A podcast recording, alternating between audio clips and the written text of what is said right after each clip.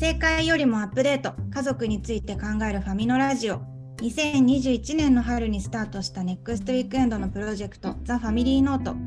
他人とつながる SNS 全盛期だからこそ最小単位のチームである家族に向けて感情をシェアする機会そして家族で作り上げる一冊のノートを提案し現在各家族のもとに約1300の唯一無二のノートが存在しています。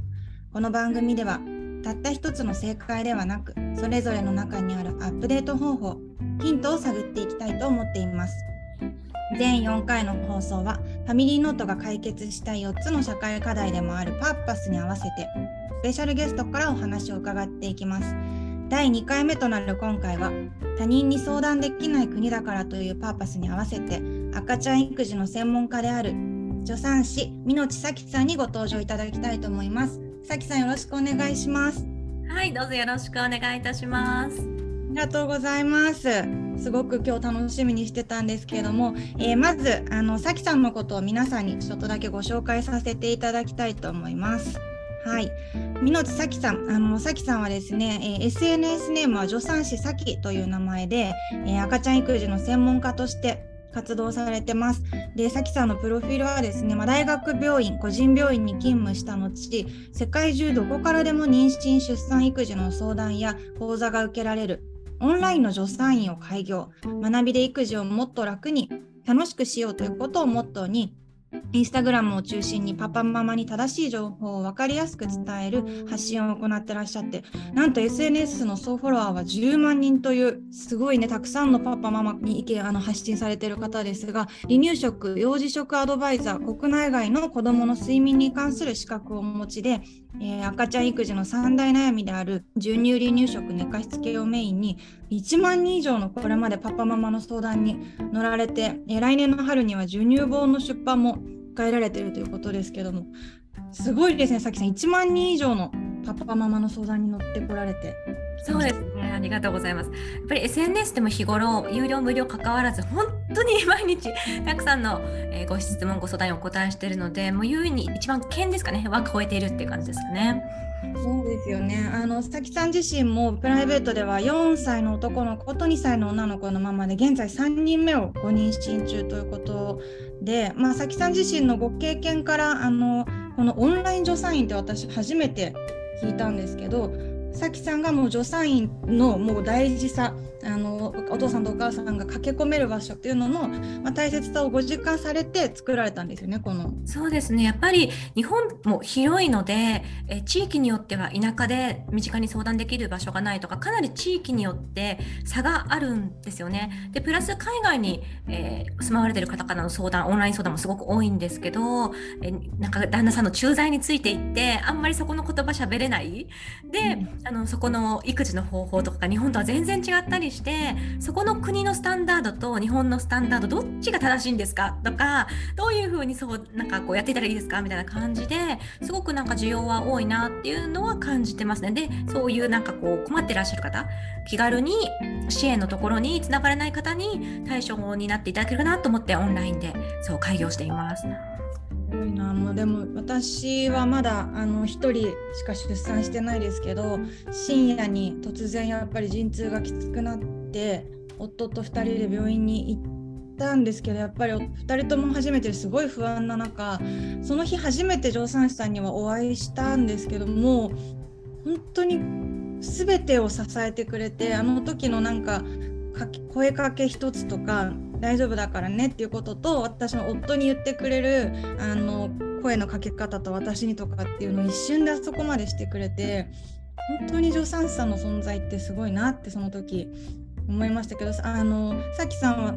勤務されてる時は本当に毎日そういったことをだってもう助産師さんとしてされてきたわけですもんね。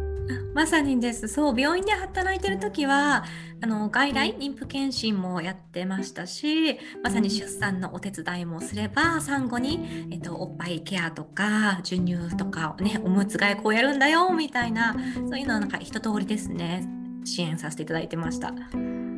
なんか普段本当にいろんな顔でねお母さんたちとかってみんなあのお仕事だったりいろんなことされてると思うんですけど初めての出産ってやっぱりもうこんな自分の体の変化初めてっていうのを経験する中でそういうこうお母さんたちのある意味もまあ、もちろんもう全てを見てるわけですけど裸の顔とかっていろいろなところ佐々木さんご覧になってるから多分こうお悩みをね受けられる時にすごくこういろんな言葉とかいろんな人のいろんな顔を見てこられてると思うんですけど今回、まあ、このラジオであの私たちがこう解決した4つの社会課題のうちの1つに他人に相談できない国だからっていうのを掲げていてで、まあ、これって別にお母さんだけのことではねあのおそらく日本はないのかもしれないんですけど、えっと、文部科学省のデータとかで、まあ、約6割の母親が育児不安を感じていてで、まあ、家族が協力してくれないっていうふうに感じている保護者の約2割には相談相手もいないっていうようなデータがあったりとかしてあのすごい不安はあるのに目の前のことに向き合うっていうのでみんなこう社会に強いられてる母親像っていうのがやっぱり特に日本は根深くて真面目な国民性も相まっていつもいつもなんかこうねばならないという to do に追われてる人も、多いのかなと思う中でファミリーノートがあの、まあ、 to do ではなく wish の部分でどんな子育てをして子どもと一緒に何を感じたいのかとかっていうあの日々の課題解決だけじゃなくてちょっと先の理想を今一度あの描いて子育てをする人にちょっとでも希望を与えられたらなというふうに思ってこのファミリーノートを始めたんですけども、まあ、ここからちょっとさきさんにいろいろとこうお母さんたちはどうしてこう不安を抱えてしまってそのじゃあ産前産後にどんな変化があるのかっていうようなこととかをお伺いしていきたいんですけどあのこれ私もすごくこう自分が出産する直前に知った言葉で産後クライシスっていうねキーワードをあの、まあ、ご存知の方もこれ聞いてくださってる方の中では多いかもしれないんですけど産後2年間が最も離婚率が高いってすごいショッキングなデータがあるんですよね。で、まあ、これはこう厚生労働省の,、まあ、あのデータで全国ひとり親世帯調査結果報告っていうので、まあ、離婚してる全体の約4割が実は子供が0から2歳の時。だから要は産後2年以内に離婚を決意しているっていうのと、まあ、それをちょっと伸ばして0から2じゃなくて3から5歳っていうのも合わせるともう離婚してる全体の約6割が、まあ、子供が小さい時に離婚しているという、ま、データがあるんですけども、まあ、これってさきさんもたくさんのお母さんの出産を見てらっしゃる中でどうですかね？産後クライシスについてとかって目の当たりにされてたりしますか？これはまさにものすごくあってそれこそ病院勤務をしていた時にもう毎回妊婦検診にご主人といらっしゃってもう絶対なんですよ。ですごい仲いいなって思うじゃないですか。ママ一人でね来てる人も多いからね。でそんな感じでもう毎回一緒に来てた ご夫婦がいらしたんですけど、出産されてで病院勤務してると大体1ヶ月検診でお会いするのが最後になるんですよね。それでああの頑張って育児してるなって言って、うん、よかったなって思ってたんですけど1年ぐらい経って要は産後1年ぐらい経ってあの普通にお母さんが子宮がん検診に来ましたって言って外来に来てくれたんですね。で あのお久しぶりとかって言って話していたら実は離婚したんですよみたいなえー、みたいな。ああんなに妊婦検診一緒に来てて仲良かったのにっていうねあのその方の場合は里帰りを1ヶ月2ヶ月ぐらいしてたそうなんですがそこから帰ってきてね、里帰り終わって、えいざこれからねご主人とパパと一緒に過ごすぞっていうお家に帰ってきてもうそこからずれて、ね、修復ができなかったという感じだったんですよねだから本当にそういうねあのまさか妊娠中にこんなに仲良く見えていたのに っていうねご夫婦でもそういうケースはありますし今私オンライン相談であの育児相談を受けるお仕事をしているんですが実際あのなんか人生相談みたいなものも多いんですね。で育児の相談をしつつ結局ご主人との関係の悩みパパがこんな感じでどうしたらいいですか？みたいなところにつながることはすごく多いのでまさにこのねデータでも出ていますけど産後クライシスがあってで離婚に至るケースが多いっていうのはうんそうだよねっていう実感はすごくありますね。ですよねなんか、ま、でも一つとしてこう産後クライシスっていうキーワードを知っているだけでもちょっと気が楽になるんじゃないのかなって思っていてやっぱりこれって本当に、まあ、本来例えば出産前に見えていなかった部分が見えちゃってあなたこういう人だったのねっていうことも、まあ、もしかしたらあるかもしれないけど、まあ、大きく言うとこう産後の、ね、ホルモンバランスの乱れだったりとかもうどうしようもなくすごくこう冷静になってしまうみたいなところはすごい実感も私もしてますけど今はそういう時って思うと自分の気持ちとの向き合い方も変わってきたりするのかなとは思いますけど、まあ、これを産後クライシスって捉える、うん、捉えるとちょっと楽になるかなと思いつつ、早紀さん自身も2人目を出産されたばかりの頃にちょっとこうあの孤独で辛く産後うつになりかけたことがあるというふうに伺ったんですけど、実際早紀さんでもそんなことがあったんですか？私の場合は2人目を出産して3ヶ月で主人の転勤でこう誰も知っている人がいないそしてそれまで住んでいた場所からもかなり遠いっていうものすごい田舎に引っ越したんですね。でそれと同時にコロナ禍だったんです。でコロナ禍って当時は今よりすごくピリピリしていて私都心から田舎に引っ越したのでそれこそ車のナンバープレートをチェックされてどこから来たのみたいなことを言われたりとかそこの地域ではなんかその違うナンバープレートをつけている車はわざわざあの私はここに住んでいる人ですよっていうステッカーみたいなの貼ったりとか あのしているぐらいのなんか状況だったんですよね。なのでそこに引っ越したことで他のママさんともこう気軽に話せない状況で子どもの4ヶ月検診なんかに行ってもすごくこう他のお母さんとの距離を離されてもう会場では話さないでくださいみたいな感じだったので本当に夫以外話せる人がいないっていう状況でプラスうちの夫はかなり多忙で 早朝に出て行って夜中に帰ってきて土曜日日曜日も仕事に行くみたいなライフスタイルだったので本当にあの周りに今日のねあのテーマですけど他人に相談できない国だからまさに相談する人機会すらなかったっていう感じだったんですね。でそういう風になってみたらあのそれまで1人目の、えーと、育児をしている時って、まプロですしあのあんまり困ったこともなく すごく楽しくハッピーにお母さんをやってたんですけどあれなんか毎日全然楽しくないんだけどっていう風にすごくこう自分自身が180度変わってしまって。なのでそういった経験からも本当にこう他人に相談できる、え相談できる人が身近にいるかサポートがあるか、え自分は温かい人間関係を今持てているのかっていうことの重要さっていうのはすごく考えますね。うん、確かになんかこう折り入ってすごく相談をしたいかっていうよりは日頃こうちょっとねあの言えたりとか同じ場所に立っていたりとかこうなんだけどさって取り留めもないことを言えるみたいなこととかっていうのもすごく大事だと思うんですけどさきさんってそこからどうやってまたこのハッピーさきさんになられたんですか？ハッピーさきさんに。えっとまあやっぱりそのコロナ禍ではあったんですが結局その転勤先には1年しかいなくて1年でまた引っ越したんですよ転勤で。でもその1年間の間に結局半年ぐらい経った時に仲がいい友達が2人できたんですね。でやっぱりその2人がいてくれたのがものすごく大きくってでその2人とも頻繁に会えるわけではなかったんですけどやっぱりその生活の中にそういう人がいてくれるっていうだけで全然違ったんですね。でそこが一つ転機になったのとやっぱり結局は引っ越してまたいた場所に戻ってきた形になったのであの元いた場所で周りに友達もいるっていう環境に戻ってみたら結局なんか振り返ってみて私ちょっと鬱っぽかったかもって後で気づいたんですよ気づかなかったんですよねで帰ってきて環境が変わってまたそのハッピーさきさんになった時にあ私あの時やっぱりおかしかったなっ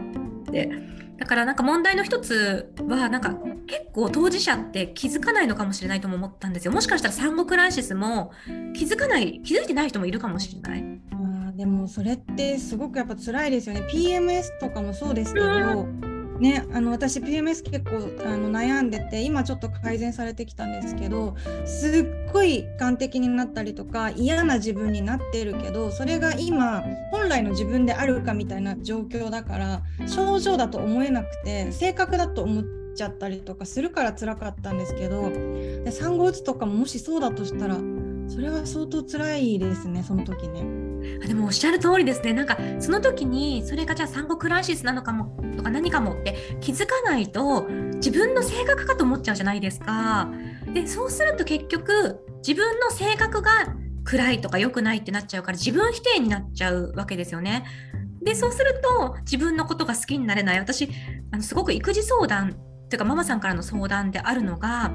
の出産前までは割とどっちかといえば自分のことが好きだったのに、出産したらどんどん自分のことが嫌いになっちゃったんですっていうご相談も結構あるんですよ。うんでそれの一つって多分その自分否定になっちゃっているから自分ダメだしって私呼んだりしてるんですけど結局自分ダメ出しになってしまうともう自分の悪いところしか見えないのでどんどん状況がねなかなか好転しにくいのかなってね思ったりします。だからおっしゃるようにそれは性格じゃなくて PMS のせいなんだとかこれ産後クラスでホルモンのせいなんだとかっていうふうに認識できると自分ダメ出しじゃなくって PMS ダメ出しとか産後クライシスダメ出しとか自分じゃないところにあのダメな点を見れるじゃないですか。そうすると自分ダメ出しにはつながらないから自分のことが好きじゃなくなっちゃったっていうのはもしかしたら防げるかもしれない？そうですよ、ね、大きいですよね。うん、PMS は言ってもね期間が短いからあのあこういうことだったんだって生理が来たら気づけるけど、まあ、産後うつなかなか長いので今これ聞いてくださってる方に真っ只中の方もいらっしゃれば、まあ、今例えば妊娠中ですごくこうさきさんがさっき言ってくれたみたいにめちゃくちゃパートナーと仲良くていつも手つないで産院に行ってるかもしれないし自分は絶対ならないって思ってらっしゃる方もいるかもしれないけどやっぱりこう誰でもポテンシャルはある中でこれどういう方が産後クライシスとかうつになりやすいみたいなのってさきさんがたくさん相談乗られ乗られてる中で傾向とかってあったりするんですか？これは本当にデータではなくって私の感覚なんですけど、えっと、2つあるかなと思っていて1つは完璧主義タイプのお母さんで、もう一つは自分の育児がうまくいってないっていうのを人に話せない。うまくいってないことを露呈するのが嫌なタイプの人。この2パターンが2つ大きいかなっていうふうに思ってます。で、それで言うと、あの後者のなんか自分の育児がうまくいってないことを露呈するのが嫌、露呈しにくい人っていうのは、なんでかっていうと、自己肯定感っていう言葉あるじゃないですか。うんうん、ざっくり言うと自分のことを好きと思えているかっていう好きと思えている感覚のことですね。自己肯定感。でこの自己肯定感って実は2種類あると私は考えていて、うん、あの本物の自己肯定感と偽自己肯定感って呼んでるんですけどその偽物っていうのはどういうことかっていうと条件付きの自己肯定感を持ってる人って実は結構いるんですよ。条件付きっていうのは例えば、えっと、私は綺麗だからなんか自分のことが好きだとか自分は学歴がよくって仕事バリバリやっていてキラキラしている自分が好きだとか何かそういう条件があってそういう自分が好きっていう自己肯定感ですね。これ実は偽の自己肯定感ででそういう条件を持っている人ってその条件がいいいい自分が好きだからだからその育児がうまくいってないみたいなうまくいっていないことイコール自分いけてない自分のこと好きと思えないっていう風になっちゃうからなかなか人にうまくいってないこと言えないんですよ本物の自己肯定感っていうのは自分のいいところも悪いところも全部ひっくるめてなんか私ってちょっとこういうおっちょこちょいなところもあるけどまあでもこういう感じで優しいところもあるし私 いいよねテーペロみたいなそういうなんかいいところも悪いところもひっくるめて自分のことを好きって思えてるのが本物の自己肯定感なんですよね。なので実はその裏にはこれ産後クライシスうつになりやすい人の裏にはそれまで生きてきた自分の環境とか状況でこの偽自己肯定感条件付きの自己肯定感を持っているだからつまずいた時に育児でつまずいた時になかなか言えなかったりとかそれを認められなかったりとかする人もいるのかなっていう感覚があったりしますね。もう今あのこの収録を Zoom でしているので私だけさきさんのお顔が見えてるのがあのもったいないぐらいテヘペロの瞬間がめちゃくちゃ可愛かったので 皆さんにもぜひあのお見せしたかったぐらいなんですけどいやでも偽自己肯定感で今多分ギクッとした方はすごく多いんじゃないのかなと思いますしそれって育ってきた環境もあるから簡単には多分ね、変えられないから何もない自分も好きでいるためにじゃあ今すごく当てはまった人がじゃあ次どうしたらいいのかみたいなところもありますけどこれでも恋愛とかもそうですよね。あの今私その話伺ってる中でちょっとある知り合いの話とかが浮かんだんですけどすっごい自分のあの恋人の好きなところがめちゃくちゃ条件で私に教えてくれた人がいてもうこういうところこういうこととこに連れてってくれるこういうのがこういうのがこういうのがっていうのがすごいたくさん出てきたんですけどすごい失礼なことを言っちゃった時があってそれさでもその人がすごくお金なくなってこれとこできなくなってこれがなくなってこうなった時にもあの好きでいられるのっつったらそれがなくなるわけはないじゃんみたいな感じで終わったんですけどすごくやっぱそこがその時私はもう正直に言ったんですけどだからこれを本人が聞いても大丈夫だと思うんですけど変わってしまうものが好きその変わってしまう条件でつながっているっていうのはやっぱすごく心配な部分があってパートナーとかもなんかこう好きな私のどこが好きって聞いてそんなの答えられるわけないじゃんとかっていうのがなんか本当の好きみたいなよく高校生の時とかから あの恋愛の、ね、本とかにも書いてありましたけどやっぱ言えちゃうとそれが変わったらどうなのっていうツッコミは絶対に発生するので何の理由がなくとも自分を信じられるみたいなのがやっぱりすごく大事でそこが露呈しちゃうのが産後なんですね。そうかもしれないですね。そう思います。これは本当に自分育ても子育ても大事ですよね。この自己肯定感を育てていくこと、うん、そういうことを育てていくとやっぱり人生っていい時ばっかりじゃなくて山あり谷ありそれこそそういう出産を機に産後クライシスの時期があったりとか、えー、悪い時うまくいかない時状況が悪い時って絶対来るのででもそういうなんかこう嵐が来た時にも自分がこう嵐に負けずになんとか乗り越えていけるのかっていう力の一つになると思うんですよね。でもしかしたら今これを聞いていて私自己肯定感低いな自分のこと好きと思えないなとか私条件付きの好きしかないかもしれないって思う方もいらっしゃるかなと思うんですね。でも私は人は変わろうと思ったタイミングでいつでも変われるって思っているんです。だからこれをきっかけにねなんかその夫婦の危機だったりとか家庭の危機だったりとか何かかった時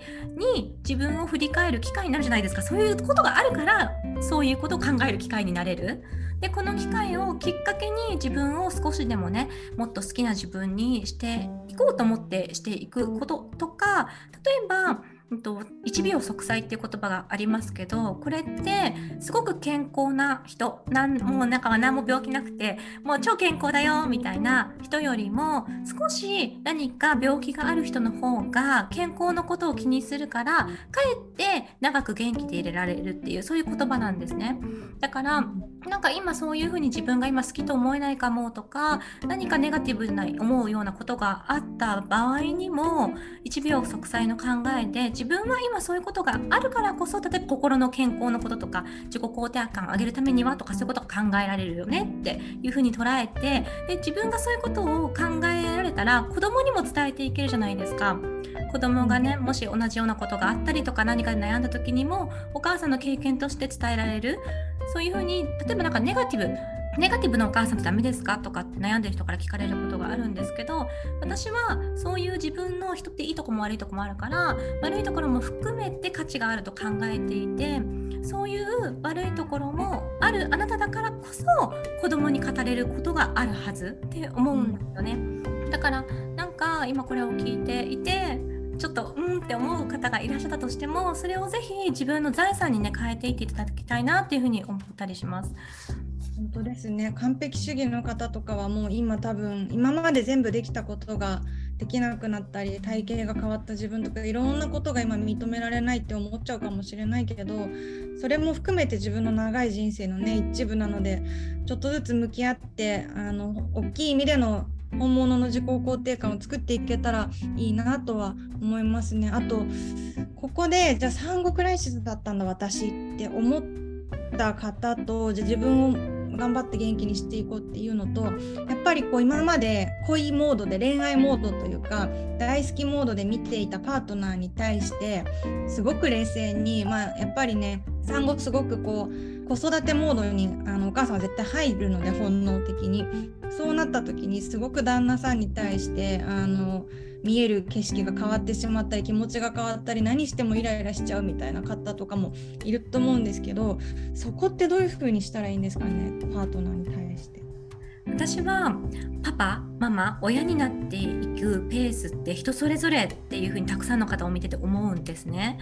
でやっぱり自分の体に変化があるのでママの方が妊娠中からママになるっていう心構えだったりとかもう状況がそうせざるを得ないっていうね状況にはなりやすいかなって思います。じゃあパパはどうかっていうとパパは大きく分けて私は2パターンいるなって思っていて1つは、うん。あの赤ちゃんイクメンって呼んでるんですけど出産を機にもうあのパパとしての心構えができていく方ですね。でこの赤ちゃんイクメンがいる一方であのすぐには心構えとか行動の変容がねできなくてですねでもそのパパがダメかって言ったらそうじゃなくって子供イクメンって呼んでるんですけどなんか子供が3歳ぐらいとかになってなんかイクメになるなんか普通にパパいいパパだよねっていう風になる方もいらっしゃるんですね。なのでなんかその自分はもうママになっている感覚出産してでおっぱいあげておむつ替えてミルクあげてで子供のために子供優先でってやっているのになんかパパは同じペースで子供優先の生活に変えてくれない変わってないっていうこのギャップにイライラしてしまってそれこそ産後クライシスっていう風になっていく方が多いかなっていう風に思うんですですけどやっぱり人って人それぞれなので自分も人であるし自分のペースがあるしそれと同じようにパパにはパパのペースがあるっていうのを考えていただいてもちろんでもねあの同時にねパパママとして成長できたらそんなにいいことはないんですけどもでもやっぱり人だからそれぞれのペースがあるっていうのをまずは考えていていただく。で赤ちゃん育メにならなかった。もう急に変わらなかった。で産後のこのね赤ちゃん育児中の一番大変な時にもうってこの人はって。で思うとなんかずっとこの人とやっていけない気がする。離婚した方がいいんじゃないか私も1歳でも若いうちに離婚して次の人を見つけた方がいいんじゃないかとかね。そうあの思うっていう話をね本当によく聞くんですけどでも実はここを夫婦でねできる限りの範囲で歩み寄って乗り越えると実は3年後ぐらいにすごく夫婦仲が良くなってイクメンになってっていう未来もあったりはするんですよね。もちろん離婚が悪いわけではなくって離婚してすごく幸せになられる方もいらっしゃるのでそれぞれの道どこに幸せがね待っているのかっていうのはもう本当にこれは進んでみないとわからないんですけどけどママとしてはあパパにはそういうパターンもあるのね成長していくペースって人それぞれなのねっていうのを思っておいていただくのが一ついいかなっていうふうに思います。確かにあのやっぱ SNS とかだとあの出産を機にイクメンになっているパパばっかり多分見えちゃうから、ね、なんでうちだけって多くの方が思ってらっしゃるかもしれないけどそんなことばっかりじゃないってことですね私のいとことかもあの娘が3歳になって初めて可愛いと思ったってこの前すごいびっくりすること言っててもうその子11歳だから今だから言えるけどみたいなこと言って娘も怒ってましたけど。喋ってやっと可愛いと思ったわとか言っていてそう,、まあ、そういうゆっくりパパになる人もいるということではあると思うんですけどやっぱりさっきのそのデータでじゃあ3年以内に離婚する人がすごい多いとしたらさきさんの言う通りもうええわって言ってあの決断しちゃう方がすごい多いとしたら3年も、まあ、ある意味3年間すごく大変な時にパパがパパになるのを待たなきゃいけないって相当大変だと思うんですけどその間にこうどうしたらいいんですかね？こう我慢だけなのかなんかパパに対して何かをこうどうちょっとずつ育てていく方法があるのかどう接するのがいいんですかね？私はまずは夫婦としてこの人とやっていきたいっていうふうに思うのであればそれは諦めるのではなくて育てていく方向がいいと考えています。ただ人って変わるのすごく難しいですよね。例えばダイエットだってよしダイエットするぞ今日からなんか毎日歩くぞとかって言ったって ねあなんか3日坊主で終わっちゃったりとかそれぐらい人の意志って弱いものなんですよね。なのであの変わっていく自分を変えるっていうのは自分自身だって難しいからこそ相手だって人だからその人だって変わるのって時間がかかって当然かなと思います。なのでこれは、うんと、相手に期待しすぎずゆっくり育てていくそしてそれと同時にこれは自分が学んでいく期間だとも思うんですよ。でこのちょっと厳しい言い方かもしれないしすごく難しいしなんで私だけこんな頑張んなきゃいけないんだって思うとは思うんですけどこうやってじゃあ子供を育てて夫育てもしてっていう風にしていった未来って家族が今よりもっといい形になると思いますしそれを育てられた自分っていうのもそこから学びを得ることができるんですよね。でそうすると人間死ぬまで成長できるものってよく言うんですけど自分も1年後2年後もっと素敵な誇れる自分になっている可能性もあると思うんです。なので本当にこれはまずは結果をすぐに求めないすぐ変わってくれるとか自分が何かアクション例えばなんか旦那さん育てでなんかめっちゃ褒めるとかね いやこれやってくれてありがとうとか言って褒めたからって明日から変わるわけではないんですよねだから期待しすぎずでも自分がこういう風になりたいこんな夫婦になりたいこんな家族でいたいっていう風にそこのなりたい方向に思考を向き続けさえすれば私はそこの方向に人生っていうのは向かっていくと思っているんですね。大事なのはその向かっていくペースは即効性を求めずゆっくりでもいいしたまにはなんかダメかもしれないって立ち止まってもいいからでもそこのなっていきたい未来に思考を向け続けること。そうするとおのずと夫婦家族っていうものが今よりもいい方向に作っていけるのではないかなっていうふうに思います。そうですね。やっぱりあの人の家のあの人みたいにとかっていうんじゃなくて自分が選んだ目の前の人と自分との関係を、まあ、相手を変える自分を変えるっていうここで切り離すのではなくゆっくりやっぱり関係も育てていかなきゃいけないし、まあ、お互いパパとママになるのが初めてなのだとしたらそこはやっぱりゆっくり作っていくっていうので決断をこうね焦りよっぽどのことがあればしょうがないですけどあの焦りすぎずじっくり人生の中で見守るっていうことなんですね。私の場合はあのもう最初から夫に娘の育児の初めてを全部譲ったんですよ 結構戦略的というか、まあ、それは自然に考えて自分でその時やったんですけどあの生まれた時に爪切るじゃないですか。もう爪切りもおむつ替えも初めてのうんちもあの沐浴も全部夫に最初にやってもらったことによって夫が私に教えるスタンスになってくれたのはすごい自分の中では良くてあのこういう時ってどうしたらいいんだっけとかっていうふうにもうちょっと最初から頼るスタンスでやったので今もなんかこう公式情報は夫の方が詳しいみたいなのが5年経っても一応続いてたりとか するので、まあ、最も落ち前のあの子供大好きっていうところが本人はあったのかもしれないんですけどまあ、うちの場合はそれが良かったのかなと思ってるので、まあ、いろんな家庭ごとに多分やり方っていうのがあるんでしょうねきっとね。でもまさにそれって夫育てですよね。だからその戦略的に全部譲ったっていうのももしかしたら人によっては何で私だけこんな譲らせてあげなきゃいけないこんな工夫をして あげなきゃいけないんだって思うかもしれないんですけどでも結果やっぱりそういうことをしていくことで家族のチームのね絆が強くなったりとか旦那さんが育児参加をしやすくなる。やっぱりパパの方がねあの割合傾向としては仕事に行って奥さんが赤ちゃんを日中家で見てっていうご家庭が多いと思うのでどうしても人間って手をかければかけた時間が長いほどそこに愛着が湧く傾向ってあると思うんですよね。でパパの場合はそのもう絶対的な時間数がママよりは少ないのでそう思うとそこに差ができてしまうって考えるとまさに 萌えさんのおっしゃるようなアプローチってすごく大事かなって思います。だかよくうんとあるケースで言うともう諦めちゃうお母さんとかこいつ頼れないとかって思って例えばだけどなんかパパにちょっと預けたらめっちゃスマホいじってるしなんか自分がやってほしいとか自分のクオリティでは同じ育児をしてくれないからなんか心配になっちゃってもう預けらんないっていう風になってもう私が全部見ますみたいな方も全然珍しくなくいらっしゃるんですよね。でもそうすると結局パパの関わりが減っていくからどうしてもやっぱりイクメンに育ちにくいですよね。なのでなんか難しいんですけどママとしてはある意味でなんか自分が手を離す時間を作る。うん、で自分と同じ育児は望めないかもしれないけどもパパにある程度このもう任せる好きにやらせる子供と付き合う時間を増やすっていうのも、うん、大事な一つかなと思ったりしますね。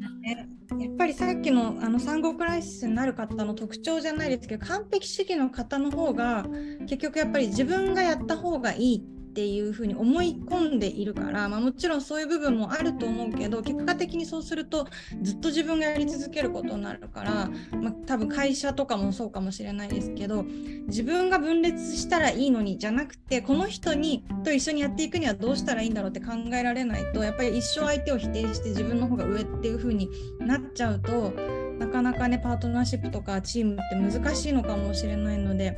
あの3年間見守るイコール諦めるではないっていうのはすごい大事なポイントですね。そこねまさにまさにそうですよね。でなんかそれで言うと3年って考えちゃうとめっちゃ長いじゃないですか。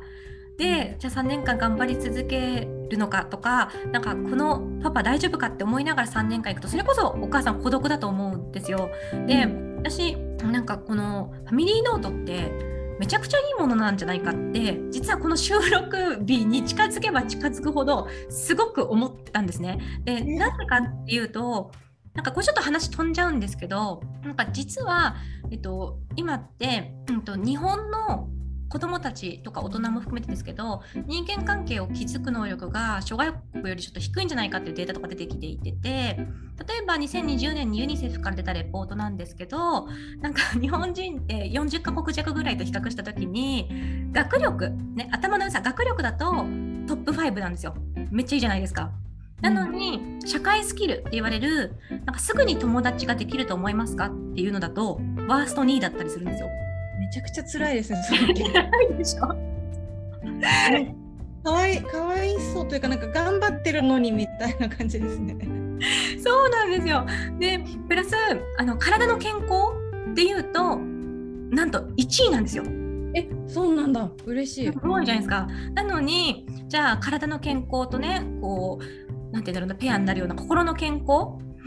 心はどうかっていうと例えばの幸福度ね、これ子供を対象にしてやったんですけど幸福度はどうかっていうとこれまたワースト2位とかあるんですよ。えちょっと待って。元気で頭はいいけど幸せじゃなくて友達がいないっていうこと？そんな感じ。ですそそんな感じなんですよ。でそういうふうに思うとどうやらちょっと日本人の国民性というか今の傾向として他者と心をつなぐのがちょっと下手っぴになってるんじゃないかなっていうふうにも言えると思うんです。でなんでそれが幸福度に関係するかというとこれは他の報告なんですけどアメリカの大学の報告であの大人を調べた時にどんな人が幸福度が高いかなって調べた面白い研究があってその結果幸福度が高い人、ね、ハッピー度が高い人って例えば収入が多いとか学歴がいいとかなんか社会的なステータスが高いとかそういうのではなくって一番関係していたのは温かな人間関係を持っていることだったんですよ。うんって考えるとちょっとこれリンクする感じがしません？要は友達作るのが下手っぴだよみたいな、ね、日本人の子供たちが幸福度も低いって考えると温かな人間関係を築く能力がちょっとこうね乏しくなっている可能性があるんじゃないかななんて私は考えたわけなんですよね。でそういうふうに考えると、えっと、その人間関係を築いていくことの基盤ってやっぱり家庭だと思うんですよ。家庭家族。そうですね、うん、だから今のこういう時代今の日本の人間関係だからこそこの今ファミリーノートっていうしかも今スマホとかでさあの家族の調なんてスケジュール調整を共有できるアプリとかあるじゃないですか。だけどそうじゃなくって今のこういう時代の今の日本だからこそ手書きで、ね、手に取れてね、それぞれのさこうなんか文字のね温かみもあってっていうその家族をつなぐこのファミリーノートめちゃくちゃ大事なんじゃない？ってこれは本当に実は最近はこの収録日が近づくにつれて本当に強く思っていてなのでちょっと話飛んじゃったんですけど産後の話に戻るとじゃあ今夫婦がうまくいってません。じゃあ3年間夫を育てなきゃいけないのか私は孤独に。って思うと辛いから私はファミリーノートの使い方としてなんかこう自分が今まで築いてきた温かな人間関係とか大切にしていることとかそういうことをこう見返せるノートにするのがすごくいいんじゃないかって思うんですよ。で、なるほどね、もうこれすごく思って要はなんか出産すると赤ちゃんとか子供中心になってすごく自分の人生がガラッと変わったような感じになるんですけどでも人生って一続きでそれまでの間に自分が、ね、独身の頃学生時代の頃からずっと築いてきた人間関係ってあるわけですよね。であのなんかあの人のねその人間関係の親しい人のことを書くページなんかありましたけど要はそういうところに自分が今まで築いてきた温かな人間関係大好きな人たちのことを書いたりとかそれまで自分が大事にしてきたもの価値観っていうのを書いておいて大事なものを確認できたりとかこのノートを見るとなんか心が温まるなみたいな心が温まるノートみたいな感じのものを作っておけたらたとえ出産してなんか今までラブラブカップルだったのにちょっとずれてきちゃったぞ。じゃあこのまま夫育てしていく。自分ちょっと孤独で辛い。とかあった時にもハートを温める場所をこう作っておける。そうするともしかしたらその夫育てにもちょっと前向きになれたりとかするんじゃないのかなって思って。だからなんかこの今の時代だからこそ家族をつなぐノートテラピーのノート、すごくねなんか本当に大事なんじゃないかなって思うんですよね。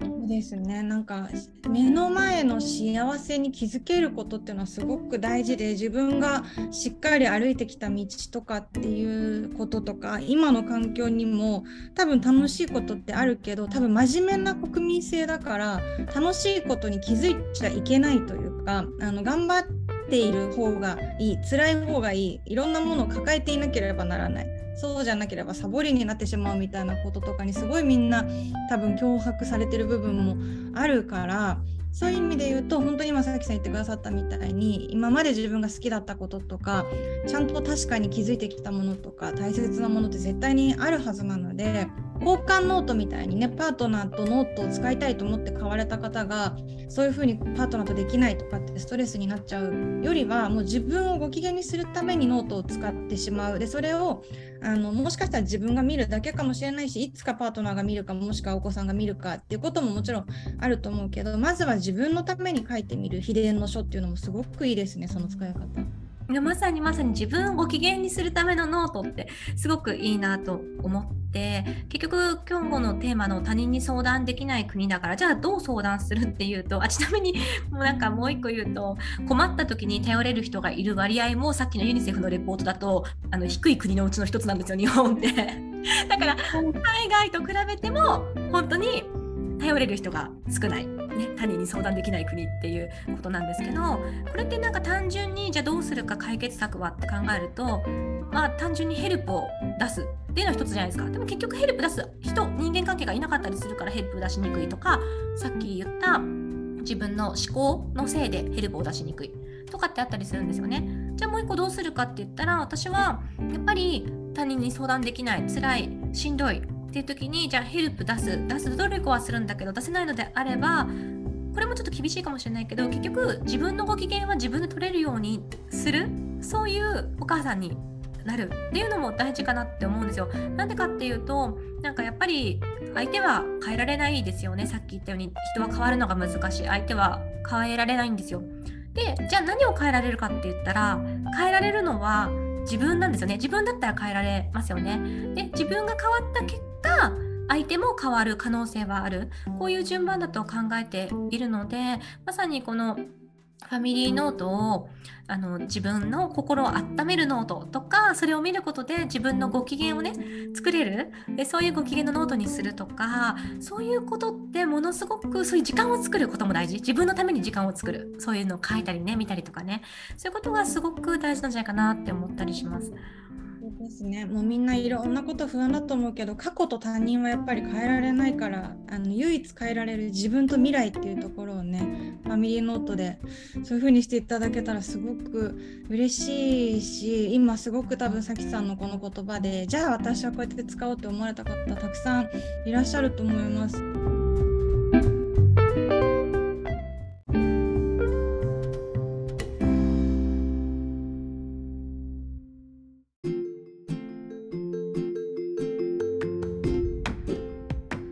師美濃千咲さんとお送りしているトークいかがですか？後編ではネクストウィークへの読者の皆様から寄せられたお悩みに触れながら正解よりもアップデートのためのヒントを探っていきます。お楽しみに。